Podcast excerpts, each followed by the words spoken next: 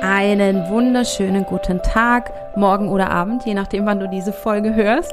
Und herzlich willkommen zum Lighthearted Podcast. Mein Name ist Nadine Seufert und ich freue mich, dass du da bist, denn in dieser Folge geht's heute um innere Anteile, die wir alle in uns tragen. Vor allem aber für inzwischen erwachsene Kinder oder Enkelkinder aus Stressfamilien waren eben diese inneren Anteile wichtig fürs Überleben und das vor allem in der Kindheit. Und deswegen kann es sein, dass solche Erwachsenen ihr inneres Kind ganz schön verteilt haben. Ja, vielleicht bist du so ein erwachsenes Kind aus so einer Stressfamilie. Und je mehr du diese inneren Kindanteile dann wieder zu dir zurückholst, umso mehr bringst du Heilung für dich persönlich, aber auch fürs System, aus dem du kommst, für alle Systeme, in denen du teil bist. Und deswegen kann dieses Thema auch wirklich eine große Chance auf Heilung sein. Es geht also auch mal wieder um mein Lieblingsthema, transgenerationale Themen und Muster, die in Familien arbeiten. Ja, ich hoffe, du kannst dir ein paar Impulse für dich rausziehen und wünsche dir ganz viel Spaß beim Zuhören.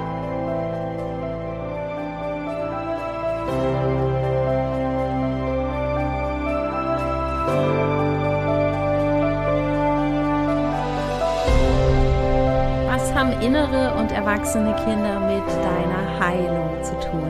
Ja, Heilung ist Ganzwerdung. Das heißt, dass du all diese inneren Anteile in dir erstmal wahrnimmst, die erkennst, auch verstehst dadurch, wo die herkommen, wie die sich auch vielleicht gebildet haben, aus welcher Situation oder aus welcher Lebensphase die kommen und verstehst vor allem, dass die dich lange beschützen wollten, ne? oder dass die vor allem früher die Funktion hatten, dich zu beschützen. Und je mehr du heilst, je weiter du kommst auf deinem Weg, umso mehr wirst du hoffentlich merken, dass diese inneren Anteile heute nicht mehr nur Schutz sind, sondern vielleicht auch viel mehr Blockade und dich in deiner Entwicklung unter Umständen blockieren. Deswegen ist es so wichtig, denen Raum zu geben und vor allem in Situationen Raum zu geben und zuzuhören, wo Ruhe herrscht, weil in dem Moment, wenn die getriggert werden, dann natürlich dieser Schutzmechanismus sehr stark greift und dann erstmal alles drunter und drüber geht. Aber wenn du in Ruhe hinhörst und verstehst, was da passiert und vor allem merkst, hey,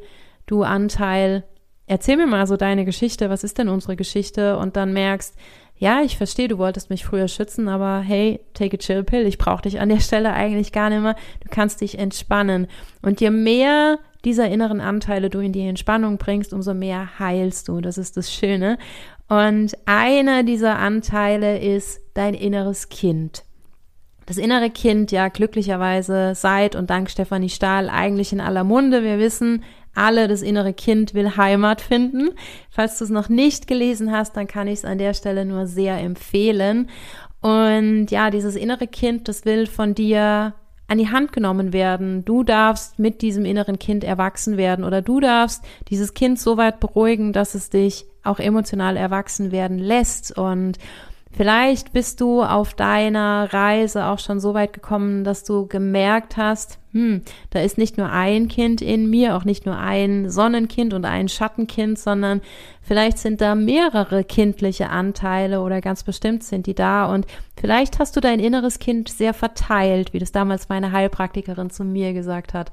Und das Bild hat mir oder diese Formulierung hat mir sehr geholfen. Und ich glaube, dass besonders Kinder, die aus Stressfamilien kommen, die unter erschwerten Bedingungen groß geworden sind, weil die viel zu früh erwachsen werden mussten, ganz viele verschiedene Anteile haben. Und das geht auch dann wieder so Hand in Hand mit dem Traumathema. Ne? In der Traumatherapie wird viel von den Anteilen gesprochen.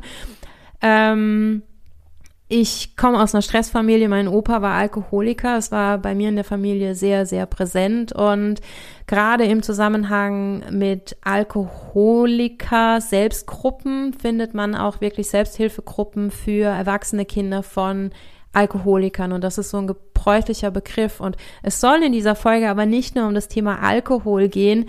Es geht vielmehr um eben diese erwachsenen Kinder von zum Beispiel Alkoholikern oder anderen Süchtigen, weil sich das natürlich auch sehr ähnelt. Also in der, in dem, was es mit einer Familie macht, ne, in den Mechaniken oder in den Mechanismen, die sich in diesen Familien entwickeln.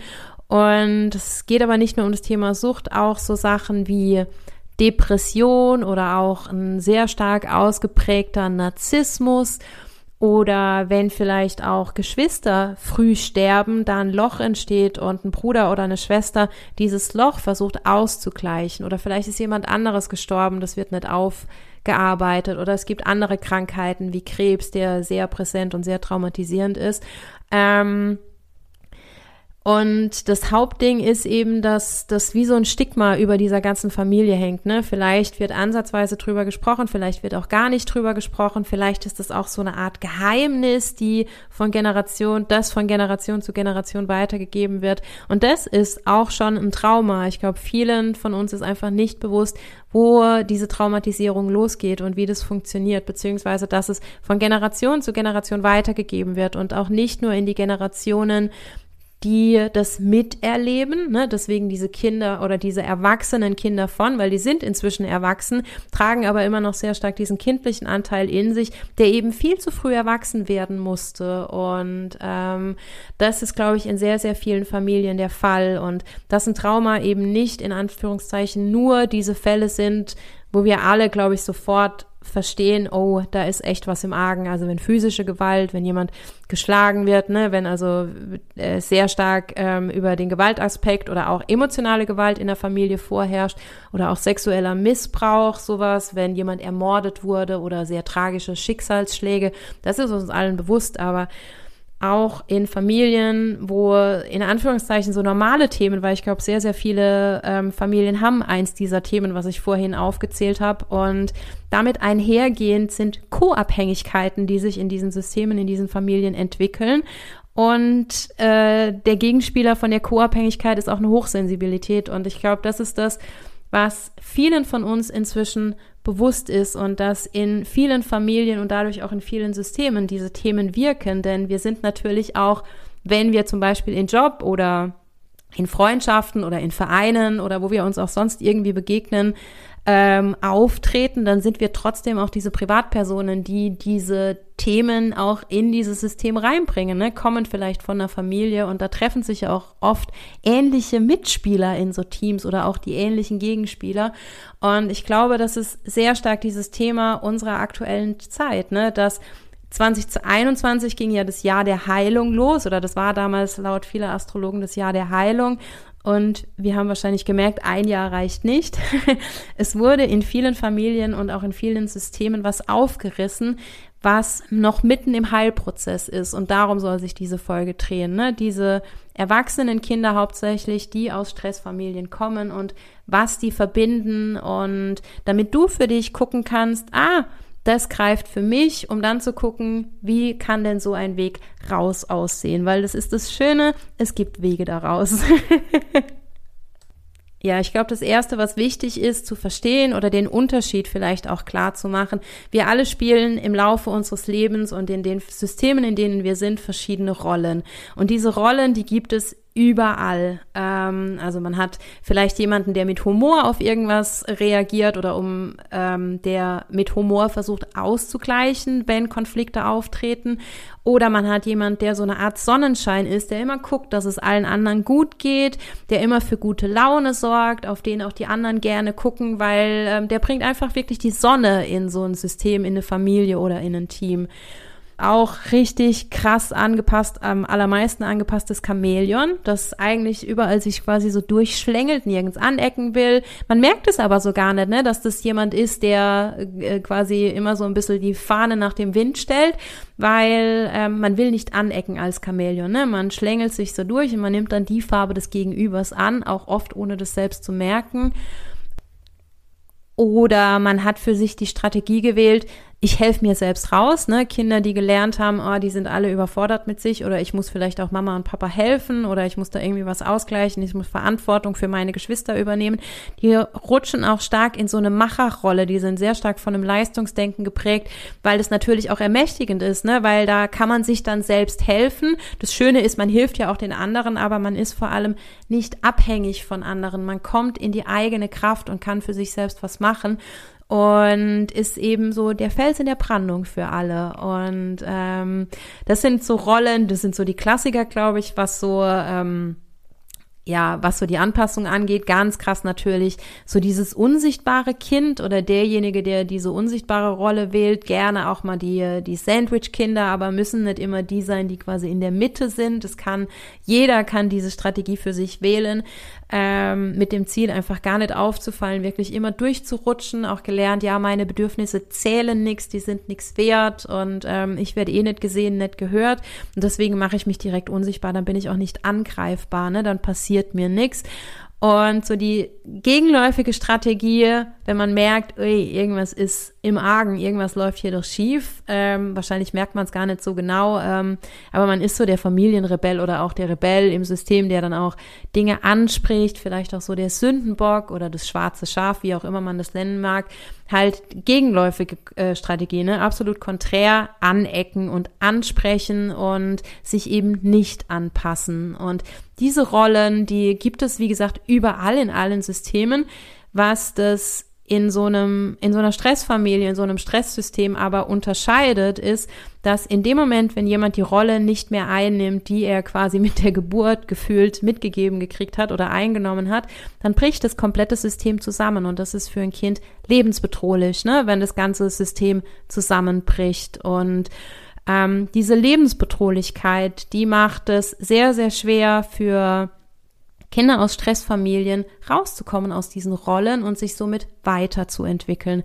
Und das ist sehr, ja, so ein Schritt eins, glaube ich, zu gucken, welche Rollen hast du als Strategie für dich gewählt. Und es können auch viele Rollen im Zusammenspiel sein, ne? Und manchmal auch total konträre. Also vielleicht bist du tatsächlich rebellisch eigentlich und sagst auch mal Dinge, sprich die an, bist aber trotzdem der Vermittler und hast auch so eine Art Chamäleon-Charakter. Also das kommt ja dann auch immer je auf Gegenspieler oder auch Situation an, vielleicht auch je nachdem in Systemen unterschiedliche Rollen, weil du vielleicht in der Familie merkst, oh, in diese Scheißrolle will ich aber nirgends mehr reinrutschen und bist dann im Job was total Konträres, ne?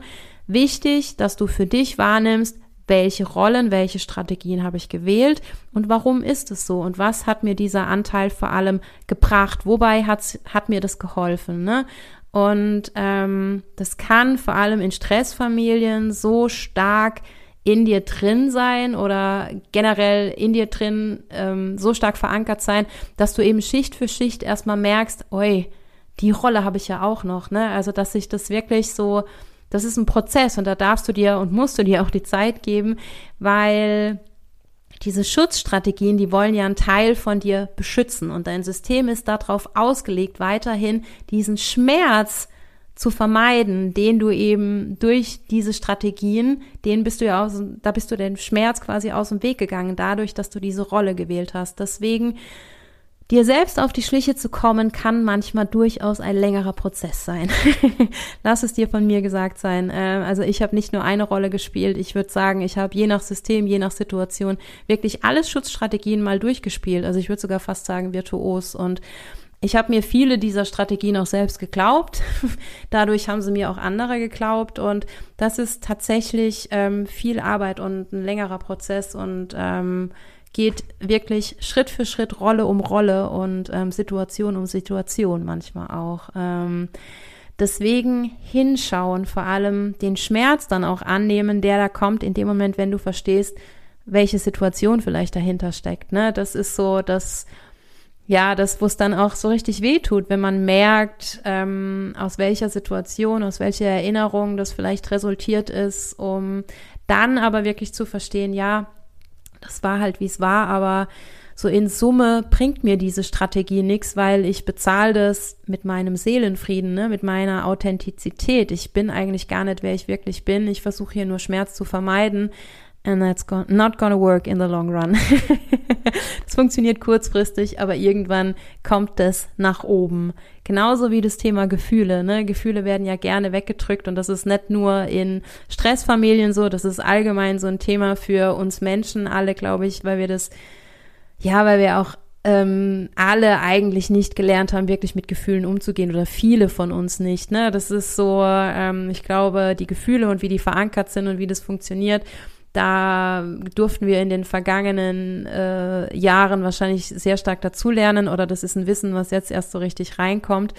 Aber in Stressfamilien ist es natürlich nochmal umso krasser, weil da Gefühle, vor allem vermeintlich negative oder schwache Gefühle, ein Stück weit nicht erlaubt sind, je nachdem, wie das, wie das dann eben in dieser Familie gelebt wird und wie du das als Kind beigebracht gekriegt hast, ne? wie die Erwachsenen in deiner Familie mit ihren Gefühlen umgegangen sind. Und das Ding ist, wenn man als Kind nicht lernt, Gefühle zu regulieren, dass man in den Gefühlen nicht ertrinkt, sondern dass ein Gefühl da ist und das auch wieder geht, dann lernt ein Kind eben nicht, dass ein Gefühl nichts Gefährliches ist, ne? Weil die Erwachsenen halten dann auch die Gefühle der Kinder nicht aus und versuchen dann die Kinder zu beruhigen, vielleicht auch zu schützen.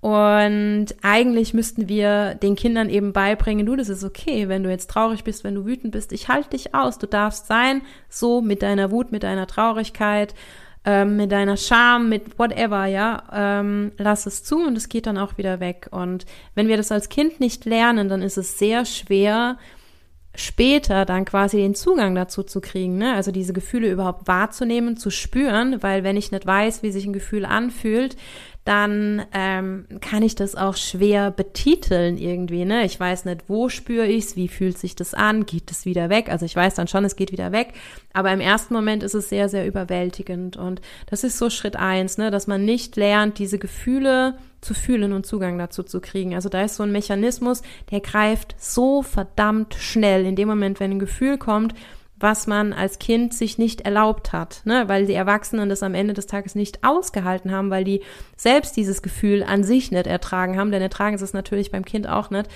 Und rucki zucki lernt einfach ein Kind oder je öfter sich das wiederholt, dass das Kind merkt, oh, äh, dieses Gefühl, das darf ich also irgendwie nicht, ne? Das funktioniert nicht so in der Familie, aber ein anderes Gefühl darf ich, ne?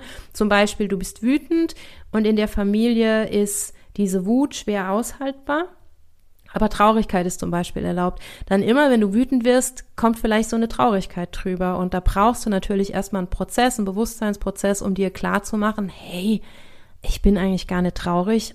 Da unten drunter, da, boah, da brodelt eigentlich eine richtige Wut. Und ähm, das dann erstmal zuzulassen. Vor allem ein Gefühl, was du so auch nicht kennst. Das kann dann vielleicht auch ja quasi explosionsartig sich entladen und ist damit natürlich umso stärker, macht dir vielleicht dann auch selbst Angst in dem Moment, wenn es kommt. Und das ist halt auch so ein ganz eigener Prozess, eben diesen Zugang zu diesen Gefühlen zu kriegen, um dann im nächsten Schritt diesen Gefühlen zu vertrauen, weil auch das hat ein Kind aus so Familien nicht gelernt.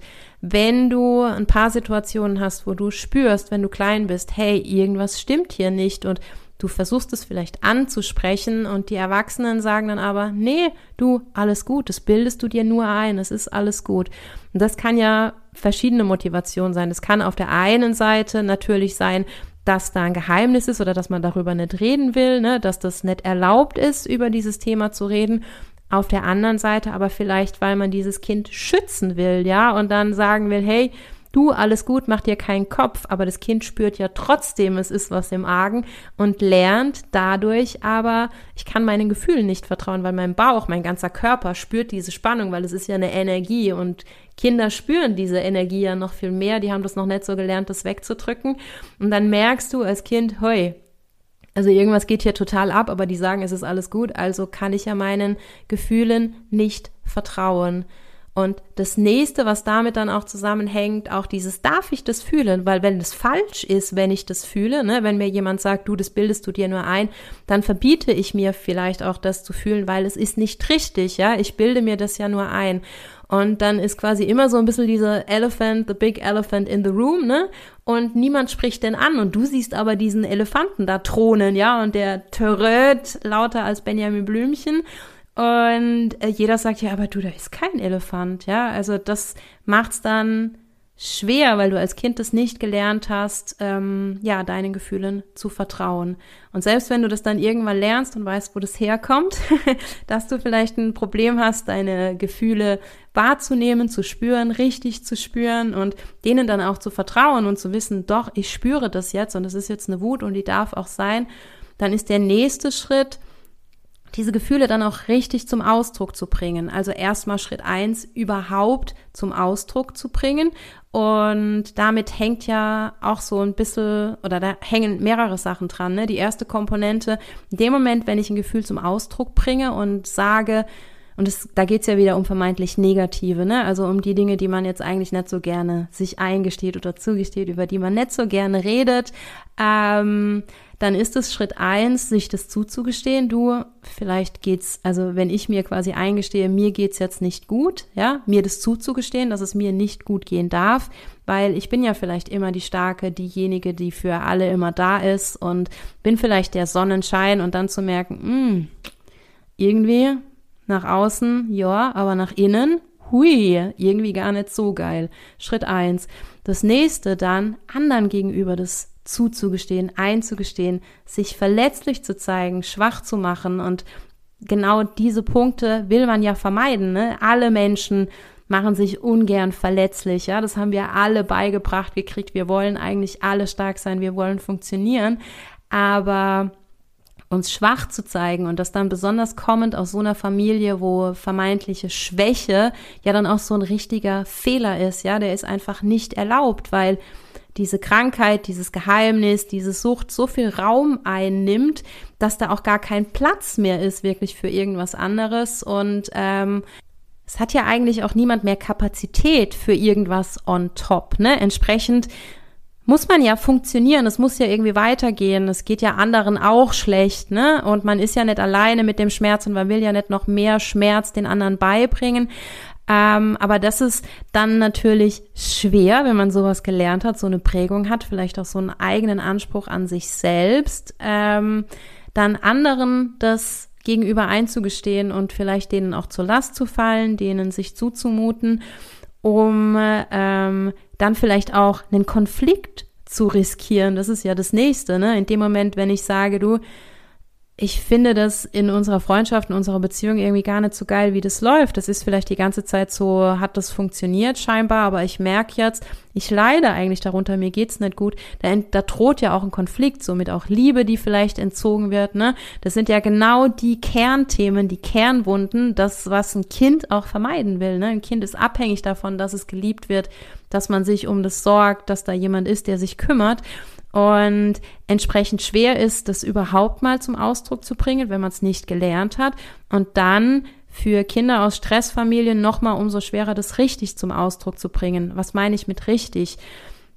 Dass die Worte oder beziehungsweise die, die Botschaft, die man senden will, das, was man aussprechen will, zu dem passt, zum Tonfall, zur Mimik, zur Gestik und dass man das nicht irgendwie sugarcoatet. Ne? Also ich habe zum Beispiel ganz lange auch in Konfliktsituationen, wenn mir was gestunken hat, wenn es mir irgendwie nicht gut ging, auch das zwar angesprochen und auch von meinen Worten gefühlt war ich sehr deutlich, ja, ich dachte, okay, das muss doch jeder checken, aber die Art und Weise, wie ich es formuliert habe, ähm, hat dem halt, glaube ich, oft widersprochen. Und ich sehe das in der Familie, dass es oder auch bei anderen Menschen, dass es viele Menschen gibt, die reden über ihre Wut und lachen aber die Wut weg. Ne? Und das meine ich mit richtig zum Ausdruck bringen, dass man versucht es zu erklären oder dann auch vielleicht so total gefühlslos wird. Ne? Man berichtet über so die eigene Familie oder die eigene Geschichte, was passiert ist, was man vielleicht auch an Traumata oder an Schicksalsschlägen erlebt hat.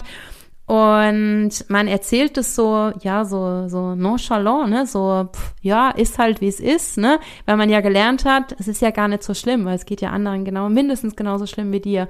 Und wenn man dann mal anderen erzählt, die so eine Kindheit nicht hatten, dann merkt man erstmal durch diese Spiegelung, okay, die sind dann quasi geschockt, was man so miterlebt hat und kommen damit vielleicht aber auch gar nicht klar, weil man das so für die gefühlt emotionslos erzählt, aber man merkt es gar nicht, weil man kennt es ja gar nicht anders und das macht dieses ganze Gefühlsthema so tricky und nochmal trickier, als das Thema ja eh schon für uns alle ist. Ne? Wie gesagt, Thema Gefühle und äh, Emotionsregulierung, riesengroßes Thema immer noch, aber natürlich umso mehr kommend aus solchen Familien. Und wichtig für mich an der Stelle wieder zu betonen, es geht niemals um Schuld, weil das klingt ja jetzt so, ne, die Kinder brauchen die Gefühlsregulierung und die Erwachsenen konnten das nicht geben. Die Geschichte ist in solchen Familien, dass die Geschichte schon länger geht, dass es eben transgenerational weitergegeben wird und dass alle Generationen immer was besser machen wollen als die Generation vor ihr. Ich glaube, das ist, das dürfen wir jedem unterstellen in positiver Hinsicht. Ähm, Und von daher, es geht niemals um Schuld, sondern die oben drüber, die wussten es ja auch nicht besser. Ne? Und ich glaube, gerade dieses Thema Emotionsregulierung und wie das funktioniert und auch Bindungstraumata oder frühkindliche Traumata und was da so alles ja inzwischen für uns an Wissen so halbwegs normal ist, das hatte man früher einfach nicht. Und selbst wenn man das Wissen gehabt hätte, man hatte den Luxus auch in so einer Situation oder in der Familie nicht, weil ja eben dieses Thema, dieses diese Sucht oder diese Krankheit oder dieses Geheimnis so präsent war, ähm, dass da, wie gesagt, kein Raum war für irgendwas anderes. Und deswegen ganz wichtig, es geht niemals um Schuld, weil gerade das Thema Schuld und Scham natürlich in so Familien sehr weit verbreitet ist. Ne? Ähm, man hat Schuldgefühle, weil man vielleicht als Erwachsener spürt, ah, ich würde es eigentlich mit meinen Kindern gern besser machen, denkt wahrscheinlich, man macht es auch besser, macht es ja auch besser, aber halt, es gibt immer noch Puffer nach oben oder ähm, auch Schamgefühle sind natürlich sehr weit verbreitet. Ne? Man gesteht sich keine Fehler zu, weil man will ja nicht noch mehr Leid oder noch mehr Schmerz in eine Familie bringen, wo eh schon jeder leidet oder wo eh schon so viel immer drunter und drüber geht. Und dann ist es natürlich ja, so die, die, die natürlichste Reaktion der Welt, dass man auch äh, eigene Schuldgefühle hat, ne? Und das macht es ja dann nochmal schwerer, da auch einen Weg rauszufinden, weil man bricht ja mit dem, was war und man reißt ja auch alte Wunden auf in dem Moment, wenn man Themen anspricht, die vorher nicht angesprochen wurden oder die nochmal anders anspricht, ähm, als das vorher der Fall war, ne? Und das ist so, ja, vielschichtig und so verzahnt ineinander, ähm, und das ist das, was mir so in der aktuellen Literatur oft noch fehlt, besonders was den Alkoholismus angeht. Ähm, es hat einfach jeder seine persönliche Geschichte, einen persönlichen Umgang. Ähm, aber für mich ist es immer wichtig, dann auch zu sehen, die andere Seite zu sehen, zu verstehen. Ne? Also ich sage, ich bin in der zweiten Generation. Ähm, es sind aber deutlich mehr Generationen über mir in dieser Alkoholikerfamilie, weil es war zwar mein Opa, der das in meine Kernfamilie quasi reingebracht hat oder der das so dominiert hat, aber der hatte über sich einen, einen, Vater, der alkoholsüchtig war und wer weiß, was da vorher noch war. Ne? Es sind Nachkriegsgenerationen, Kriegsgenerationen, die eh alle traumatisiert waren. Damals noch der Umgang mit Alkohol ein ganz anderer war und Geht aber, wie gesagt, nicht nur um das Thema Alkohol, auch in Sachen Depression, mentale Krankheiten hat man ja auch inzwischen hoffentlich oder kann man inzwischen so viel dazulernen. Aber Familien, die davon betroffen sind, haben es auch immer noch sehr schwer, also innerhalb der Familie schon mit dieser Depression zu leben, aber auch nach außen. Und ähm, ja, da die, die Kommunikation fehlt einfach noch und es ist so wichtig zu verstehen, dass diese Systeme mit den Kindern ja nicht aufhören und selbst wenn du als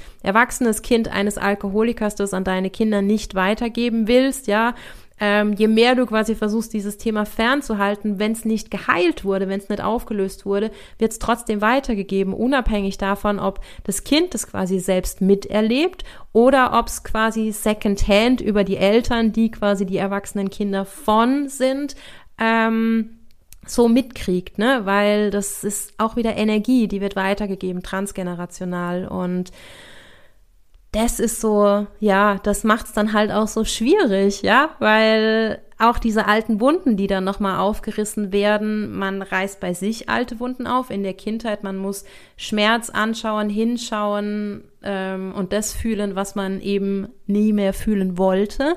Und andererseits reißt es in der Familie dann aber auch Wunden auf, ne? Und das ist schwierig oder hat so seine eigenen Stolpersteine einfach nochmal. Und auch wichtig an der Stelle zu erkennen und zu verstehen, auch wenn ich jetzt von diesen Strategien, von diesen Mustern spreche ähm, oder diese Rollen, ähm, die können sich natürlich auch in Form von Stärken zeigen. Also das ist tatsächlich oft so, dass das vor allem im Außen, dass das gar nicht als störend wahrgenommen wird, ne? ähm, dass das oft hochfunktionale Anteile sind, die uns natürlich im Leben auch weiterbringen. Ne? Also gerade wenn du so eine Macherstrategie hast oder so, dann ist es ermächtigend, dass du vorwärts kommst, dass du sagst, hey, hier hilft mir niemand, weil das hat ja niemand die Kapazität. Wenn ich was ändern will, dann muss ich selbst dran. Ne? Ähm, und das kann dich natürlich in deinem Leben sehr weit bringen. Und kann auch oder ist auf jeden Fall auch eine Stärke, auch diese Antennen, diese Hochsensibilität, die da mit einhergeht, ne? Immer wieder, was ich in vielen Folgen auch schon angesprochen habe. Ähm, das ist, du bist sehr antizipierend in, in der Art und Weise, wie du ans Leben rangehst, ne? Du bist quasi so äh, all-round People-Pleaser, weil du merkst immer sofort, wie geht's wem, ähm, kannst da sofort drauf eingehen. Du durchschaust die Menschen, du durchschaust die Motivation dahinter. Du siehst schon direkt, was passiert, bist mega organisiert, weil du willst ja auch nirgends anecken, ne? zum Beispiel an der Supermarktkasse. Ja, also ich bin zum Beispiel jemand, ich stehe an der Supermarktkasse und ich bin selbst da organisiert. Also nicht so Sheldonesque, ne? also jetzt nicht so ganz nerdy. Nichtsdestotrotz, ähm, ich bin da schon schnell wieder weg und bin überall drauf ausgelegt, quasi nicht anzuecken, schnell zu sein, niemandem zur Last zu fallen, den Leuten das Leben schön zu machen. Und ähm, das ist natürlich auch was sehr Schönes und das sind auch Stärken und das ist ganz wichtig zu verstehen, es sind auch Stärken. Problematisch wird's in, wird's ab dem Zeitpunkt, wo du merkst, ähm, du bist nicht authentisch und du drückst da eigentlich was weg, was nach oben will, ne? Und wenn du vielleicht auch so eine Stärke quasi entwickelst, die dann dich aber viel mehr ja vielleicht auch so ein bisschen isoliert, weil du von anderen keine Hilfe annehmen kannst. Und das macht's dann natürlich, das macht's schmerzhaft und ähm, das ist so der, der Punkt, wo du gucken musst, ne, wo du ansetzen musst. Wenn du damit fein bist mit diesen Rollen und sagst, hey, bin da Bombe rausgekommen, hey, mega, ja, dann ist da auch gar kein, gar kein Thema damit. Ähm, genau weitere Themen, so die Klassiker würde ich mal fast schon sagen. Das Ding ist, ich glaube, die Themen kennen wir alle, aber die sind natürlich mit so einer Kindheit, ähm, die so unsicher war, ne? Und wo du so sehr immer darauf achten musstest, dass du gut durchkommst, quasi in welcher Form auch immer, ähm, das ist natürlich viel extremer und ähm,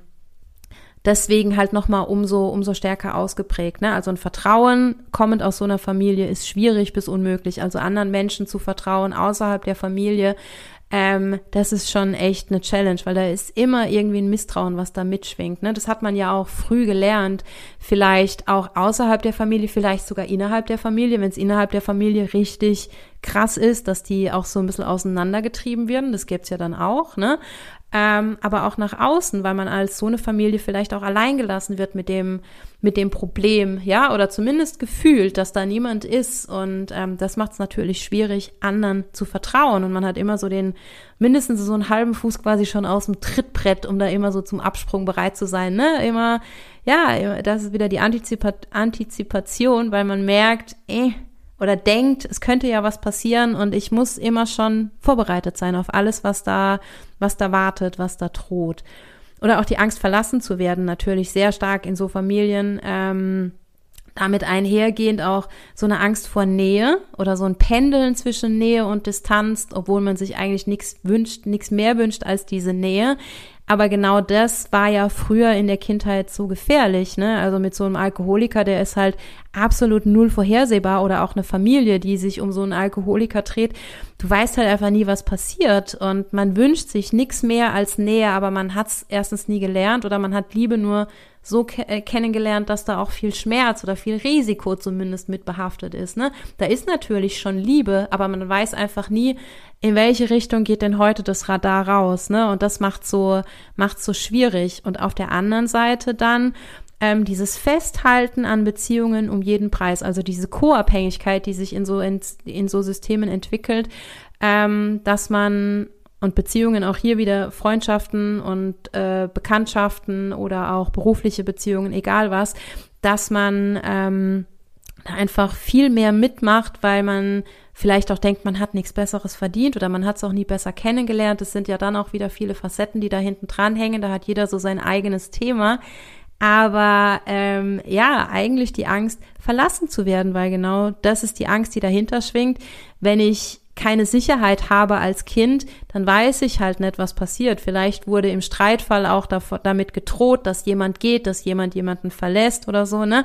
Das sind ja, wie gesagt, Themen, die da sehr, sehr weit unten in der Seele auch hängen und, und arbeiten und ans Licht wollen, ne? Auch eine gewisse Angst vor Verantwortung. Ähm, weil man hat ja in diesem System schon so eine Riesenverantwortung. Man muss ja diese Rolle erfüllen, weil wenn ich diese Rolle nicht erfülle, dann bricht das ganze System zusammen. Damit habe ich ja auch Verantwortung in dem System. Umso mehr, wenn ich jemand bin, der halt wirklich so eine verantwortungsvolle Rolle hat, auch gefühlt dieses System irgendwie zusammenhält, wie auch immer, sich vielleicht früh um die Geschwister gekümmert hat oder vielleicht um die Eltern, whatever.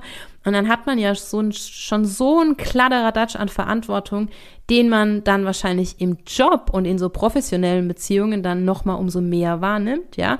Aber im Privaten, glaube ich, dann genau das versucht zu vermeiden, was natürlich auch wieder Hand in Hand geht mit dieser Angst vor Nähe und dieses Pendeln zwischen Nähe und Distanz.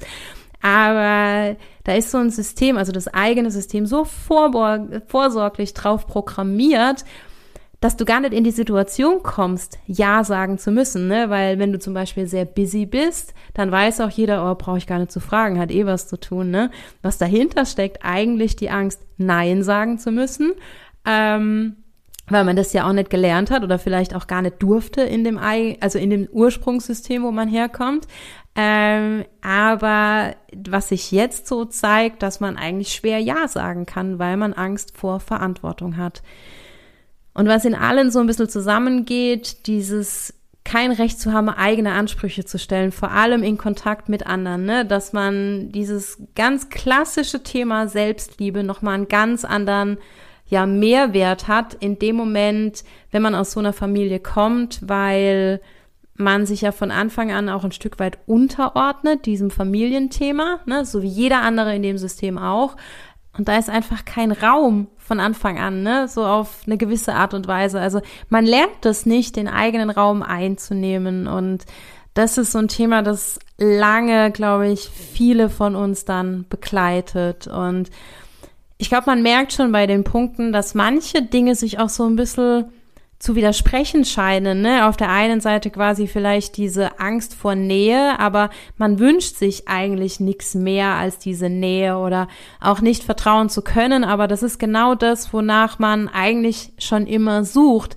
Und das zeigt einfach diese innerliche Zerrissenheit, die oft entsteht in solchen Kindern. Ne? Und entsprechend schwer ist es dann, bei sich selbst anzukommen und ein Gefühl für sich selbst zu entwickeln. Und dann ist man auch so abhängig von, von dieser Spiegelung der anderen. Und ähm, das macht es dann in Summe so schwer oder so tricky, da einen Weg rauszufinden, ne? weil man ja auch gelernt hat, viele Dinge mit sich selbst auszumachen von Anfang an und ähm, das ja dann auch nochmal eine Stärke ist, von den anderen auch als Stärke wahrgenommen wird und man somit ja auch immer wieder in dieser Rolle bestärkt wird im wahrsten Sinne des Wortes. Also da ist ja auch im Außen quasi kein Incentive, diese Rolle abzulegen und für sich selbst auch nicht, weil es ist ja erstmal nur mit Schmerz verbunden, wenn ich das ablege, ja.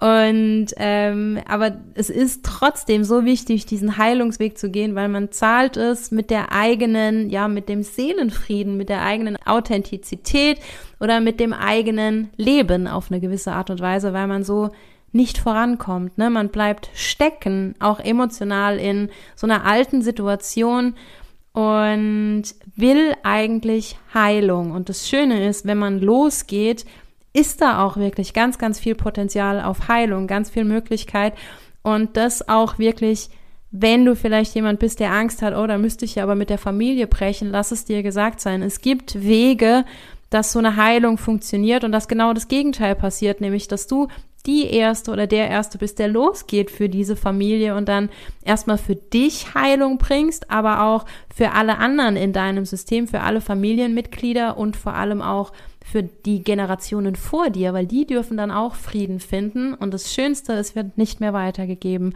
Und das ist der schönste Anreiz, finde ich, um wirklich diesen Heilungsweg weiterzugehen. Und ich vermute, wenn du jetzt noch zuhörst, wenn du hier bei diesem Podcast gelandet bist, dann bist du schon losgegangen, dann bist du schon mitten auf dem Weg und suchst vielleicht einfach einfach, da ist es wieder, nach Strategien, nach Möglichkeiten, nach Wegen. Aber bevor wir dazu kommen, noch zwei weitere Punkte, die, äh, glaube ich, auch, die finde ich jetzt weniger in der Literatur, aber die sind mir so im Laufe meines Lebens und im Laufe meiner Geschichte begegnet.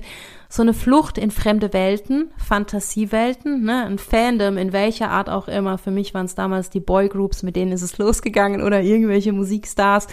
Ähm, ich habe mich aber auch gern in so Fantasiewelten ähm, geflüchtet, wie in Herr der Ringe oder Harry Potter oder auch Game of Thrones, whatever, oder Lost, ne? So Serien und Filme, die so Mehrteiler waren, wo man sich so richtig drin verlieren konnte. Ich habe mich weggeträumt damit, ne? Und ähm, was nicht heißt, dass jeder, der jetzt irgendwie auf, ein, auf eine Trekkie-Convention geht oder auf eine Comic-Con oder irgendwelchen Bands nachreist oder Schauspieler gut findet oder whatever, dass die aus Stressfamilien kommen. Aber ähm, ich glaube, das ist schon auch so eine Gemeinsamkeit, dass man sich wegträumt und ich bitte dich, bewahr dir diese Träumerin, diesen Träumer in dir. das tue ich auch weiterhin und es ist bestimmt nicht jedes Fangirl und jeder Fanboy irgendwie gestört oder so. Ähm, aber es ist, glaube ich, wichtig, irgendwann diese fremden Welten zumindest im Ansatz etwas mehr hinter sich zu lassen und ähm, das so ein bisschen mehr in die Erdung zu bringen und in die Realität zu bringen und ähm, das vor allem nicht mehr als so eine komplette Flucht vor der eigenen Realität zu nutzen. Ne? Also ich glaube, das ist dann wieder so die Ausprägung, die, das, das Extrem. Ne? Also da auch das darf einfach im Balance finden und die Motivation dahinter ist der ausschlaggebende Grund. Und ähnlich, ich glaube, das geht auch so ein bisschen Hand in Hand, die Flucht in fremden Welten und die Fantasiewelten und der Fandom mit so ein Spätzünder sein. Ne? Also vielleicht bist du auch jemand, der gefühlt immer den anderen so ein bisschen hinterherhinkt. Ähm, und das ist dann auch deswegen der Fall, weil ähm, bei Kindern aus solchen Familien keine Kapazität ist für manche Dinge. Ne? Das, die müssen, die haben erstmal ganz andere Themen, bevor die sich mit Anführungszeichen normalen Meilensteinen eines Erwachsenwerdens oder eines Großwerdens auseinandersetzen können. Und das Schöne ist aber, die zünden vielleicht ein bisschen später, aber die zünden. Lass es dir von einem Spätzünder gesagt sein. Also I am a late bloomer, but I do bloom. Und ähm, das kann für dich genauso funktionieren. Und ähm, wie kann denn so ein Weg aussehen? Jetzt sind wir vielmehr wieder bei den Lösungsansätzen, beziehungsweise bei den Wegweisern, die ich so für mich entdeckt habe. Es gibt ein Lichtblick am Ende des Tunnels und es ist eine Möglichkeit auf ein Happy End und das nicht nur für dich, sondern auch für alle anderen im System. Es ist, wie gesagt, es ist wichtig, dass es einen gibt, der losgeht. Wahrscheinlich bist es du, wenn du hier gelandet bist. Und ich kann zum Beispiel von mir berichten in Sachen Happy End. Mein Opa hat es damals zum Beispiel geschafft. Ne? Der, den haben wir, wie gesagt, alle zusammen in eine Entzugsklinik ähm, gebracht, mehr oder weniger. Und das war ein Kraftakt damals, aber der hat die letzten zehn, zehn Jahre seines Lebens trocken erlebt und wir als Familie haben weiterhin auch gemeinsam existiert. Also es gibt auch in solchen Stressfamilien die Möglichkeit, ähm, das gemeinsam durchzustehen. Und ähm, das hängt natürlich auch von den anderen Mitspielern in deinem System ab, aber es gibt Möglichkeiten. Das ist das, was ich damit sagen will. Und ich glaube, Schritt eins ist, dass du dir eben diese Anteile bewusst wirst, ne, die ich da vorhin aufgezählt habe, diese Strategien zu gucken, was wählst du für dich, funktioniert es für dich oder blockiert dich das viel mehr und dann bei den Anteilen, die dich blockieren, dir die Kraft zurückzuhalten, weil das ist Energie, die für dich fehlt. Die fehlt dir schon ganz, ganz lange. Die hast du auf anderen Baustellen verteilt, ne? Indem du dein inneres Kind verteilt hast, fehlt dir diese Energie und diese fremden Baustellen, die brauchen nicht deine Energie, sondern die brauchen eine andere Energie. Deswegen ändere die Geschichte, die du dir erzählst. In dem Moment, wenn du für dich beschließt, du willst was ändern, dann trost du ja auch quasi damit, diesen Platz in dem System nicht mehr einzunehmen oder du nicht du trostest, sondern du du machst es einfach nimmer, ne? So, das ist das Ziel und ähm, du machst Platz in dem Moment, ne? Also du lässt da niemanden zurück, sondern du machst Platz, da entsteht Raum weil du an diesem Platz eigentlich gar nicht gehörst. Und ähm, das sind so zwei Punkte. Einerseits machst du Platz für was, was da vielleicht wirklich hingehört oder dass sich dieses System neu finden darf und es wird sich neu finden. Ja, du bringst damit dann auch andere in die, erstmal in die Bredouille, dass sie vielleicht auch sich verändern müssen. Aber in dieser Veränderung liegt eben ganz viel Chance auf Weiterentwicklung. Und für dich, du gehst dann auf deinen Platz, der dir eigentlich zugesteht. Das ist so die richtig große, der, der, der Win für dich, ne? und in the long run auch der Win für das ganze System, wenn das System das zulässt. Ähm, aber es ist vor allem nicht egoistisch. Das musst du aufhören, dir zu erzählen. Es ist dein ureigenes Recht und ähm, genauso ist es richtig. Nur so funktioniert's und nur so können dann auch die anderen in alte Rollen oder in ihre in ihre Kraft kommen viel mehr, ne? Weil ähm, du denen dann auch die Möglichkeit gibst, ihre eigenen Wege vielleicht auch zu gehen. Was natürlich die Kehrseite ist, dass dieses System erstmal, das kennt dich ja schon sein Leben lang in diesen Rollen, ja, und das will dich dann erstmal in diese alten Rollen zurückziehen, weil das hat ja vermeintlich gut funktioniert. Dir ging es ja die ganze Zeit auch gut damit vielleicht, ähm, und vielleicht kommt es auch ziemlich plötzlich für die, je nachdem, ne? Und sie geben einen Teil von dir auf, den sie lieben und das auch schwer nachvollziehbar ist, wo vielleicht das Problem ist. Und du zwingst sie dadurch, dass du hinsiehst, dazu, dass sie selbst hinsehen müssen, ne? bei sich gucken und äh, zu realisieren, oh, irgendwie gar nicht so geil, ne? was da früher passiert ist und was vielleicht immer noch in der Familie passiert, je nachdem. Ähm, und äh, damit wirst du auch viel Schmerz erstmal auslösen. Und das ist ja genau das, was wir alle als Menschen vermeiden wollen. Und vielleicht werden da auch Schuldgefühle nach oben kommen, aber dass du dir immer wieder bewusst machst, das ist deine Aufgabe tatsächlich auch und dein ureigenstes Recht, in dem Moment, wenn du auf die Welt kommst, deinen Raum einzunehmen. Und jeder wird davon irgendwann profitieren und merken für sich, eigentlich hat sie oder hat er ja recht damit, ne? Du machst Platz, du flüchtest da nicht vor irgendwas, sondern du machst Platz, da entsteht Raum. Das ist ein Vakuum, das darf dann gefüllt werden und du darfst vor allem an deinen Platz zurückkehren und den vielleicht zum ersten Mal in deinem Leben auch wirklich einnehmen. Aber dieses zum ersten Mal im Leben, das sagt's ja schon, ne? Alte Strategien greifen dann immer, weil das ist eine ganz neue Erfahrung für die in deinem System und für dich genauso. Und wenn dann alte Strategien nicht mehr greifen, das macht es dann natürlich schwierig. Das fühlt sich erstmal leer an, vielleicht auch erstmal schlimmer, weil so dein, dein Ich wegbricht, ne? Das, was du gedacht hast zu sein, wer du sein oder wer du dachtest zu sein, ja, das wird dann erstmal ganz stark relativiert. Und das Schöne ist aber, wenn du das weitergehst und wirklich immer weitergehst, dann hast du irgendwann eine neue Basis, die dann wirklich aus dir rauskommt. Aber die will natürlich erstmal gebaut werden, diese Basis. Vielleicht müssen auch erstmal Mauern weggesprengt werden, richtig dicke Mauern, die du da hattest als Schutz. Und mit diesen Steinen, mit diesen Brocken, die dann da liegen, mit diesen großen und mit den kleinen Steinen, darfst du dir vielleicht eine neue Basis, ein neues Fundament bauen. Ne? Und so ein Fundament, das braucht halt auch so ein bisschen Zeit, bis das gelegt ist. Aber das Schöne ist, wie gesagt, ähm, eigentlich ist it's the only way, ne, um dann wirklich weiterzugehen, um da Heilung wirklich reinzubringen, auch für dich. Und da werden natürlich auch viele Zweifel, viele Schuldgefühle hochkommen, weil du denkst, du lässt jemanden zurück oder du nimmst deine Verantwortung nicht mehr wahr, etc. pp es werden ja die anderen auch versuchen, dich immer so ein bisschen wieder reinzuziehen oder auch zu pushen und dann darfst du vielleicht auch zum ersten Mal lernen, so richtig die Grenzen zu ziehen, ne? Das ist vielleicht auch so ein Learning.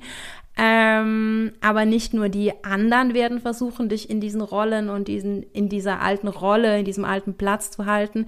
Auch der Anteil an sich, den du aufgibst, der wird kämpfen, ne? Weil der hatte ja lange eine Aufgabe, nämlich dich zu beschützen als Kind und dir Sicherheit zu bringen in Form von Bestätigung und vor allem Liebe. Und wenn du da was änderst, dann wird dir dieser Anteil erstmal erzählen, oder vielleicht sind es auch mehrere Anteile, die dann sagen, hey, ähm, aber was ist denn mit unserer Liebe? Was tust denn du hier?